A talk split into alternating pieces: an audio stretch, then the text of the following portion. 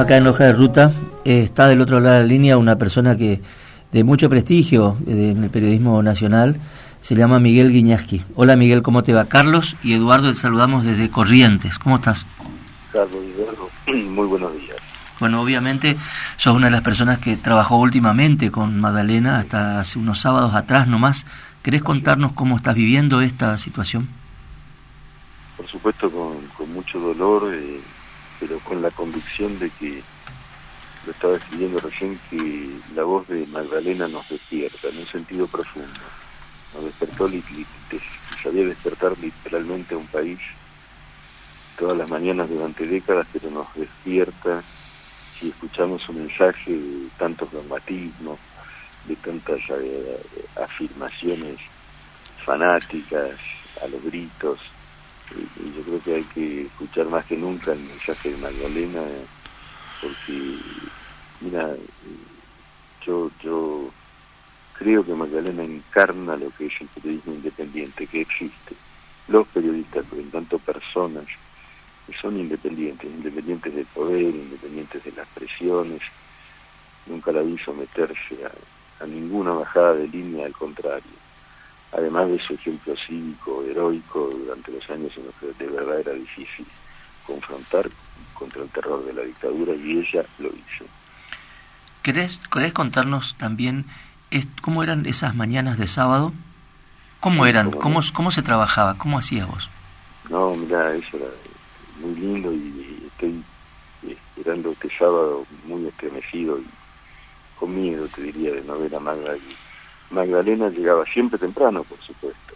Siempre, nunca, nunca en los años en los que trabajé con ella los sábados la, vi llegar sobre la hora, siempre temprano, con todos los diarios leídos, con sándwich y de miga para todos nosotros, los que estábamos allí, los operadores, los, productores, eh, guiándonos, enseñándonos y sobre todo conversando de, de la historia, de esos grandes reportajes, de esas grandes aventuras casi nunca lo hacía al aire, no era para, no se trataba de nada. Yo le preguntaba, yo, era un rito.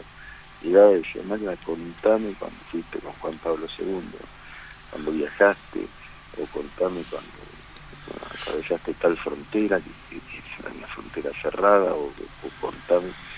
Y lo contaba y era, era un libro de, historia viva, sin alardear jamás. ¿no? Mm. Eso, era el, comienzo del programa y en el programa, y en hasta ahora, hasta, hasta hace días, era eh, eh, encenderse el micrófono y ser la Magdalena de siempre.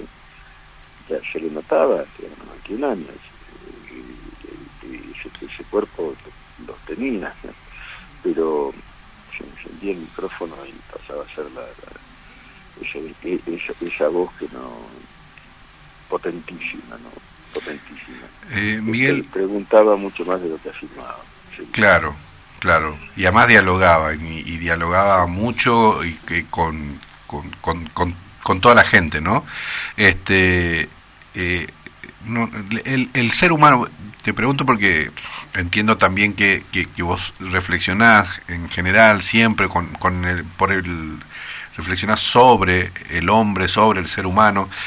En general, este, las vidas podríamos este, coincidir que se envíen por promedios, ¿no? Y el promedio de Magdalena me parece que es un promedio muy alto porque eh, nadie, decíamos más temprano, nadie es eh, unánime, pero me parece que ella logra un, este, un nivel de consenso, de reconocimiento eh, basado en el respeto por su profesionalismo a lo largo de bueno, no sé, siete décadas de trayectoria, ¿no? ¿Qué te parece a vos?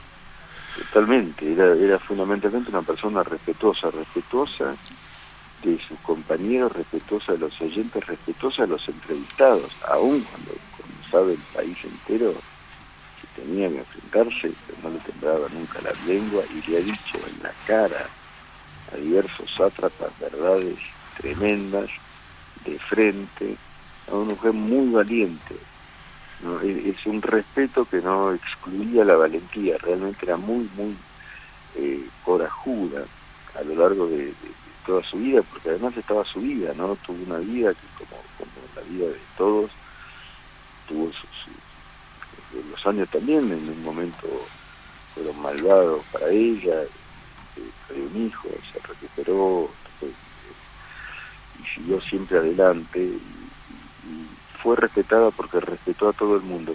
Con nosotros el, respeto uno no lo podía creer, mm. porque francamente era Magdalena Ruiz de Yo ayer contaba en televisión, y Maga salía con un grabador a la calle, por si había una nota, y era Magdalena Ruiz de la mejor periodista de la Argentina y llamaba a la producción, llamaba a un che, hay un incendio, espera que voy a hablar con el comisario.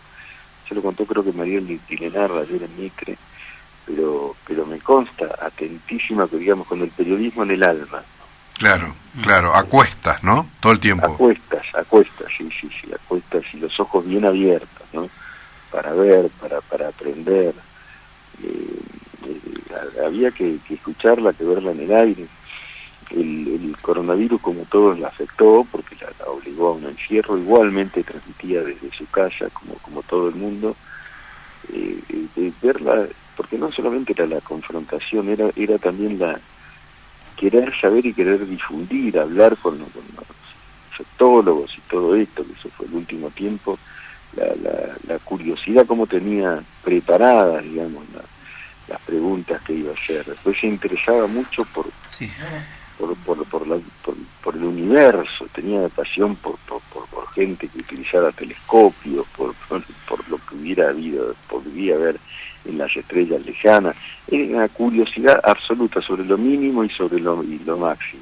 Dos cosas que me, que me, llamaban la atención en estos últimos sábados, porque los escucho, los escuchaba siempre, es, son dos cosas. Una, eh, una anécdota que, que estancia es tuya, eh, lograste que lo cuente, que es su viaje a París con Nilo con, con, con Monzón, este, que es muy graciosa y ella lo hizo aún más con la elegancia que tenía, con, con, la, sobriedad que tenía, y eso hizo mucho más graciosa la anécdota.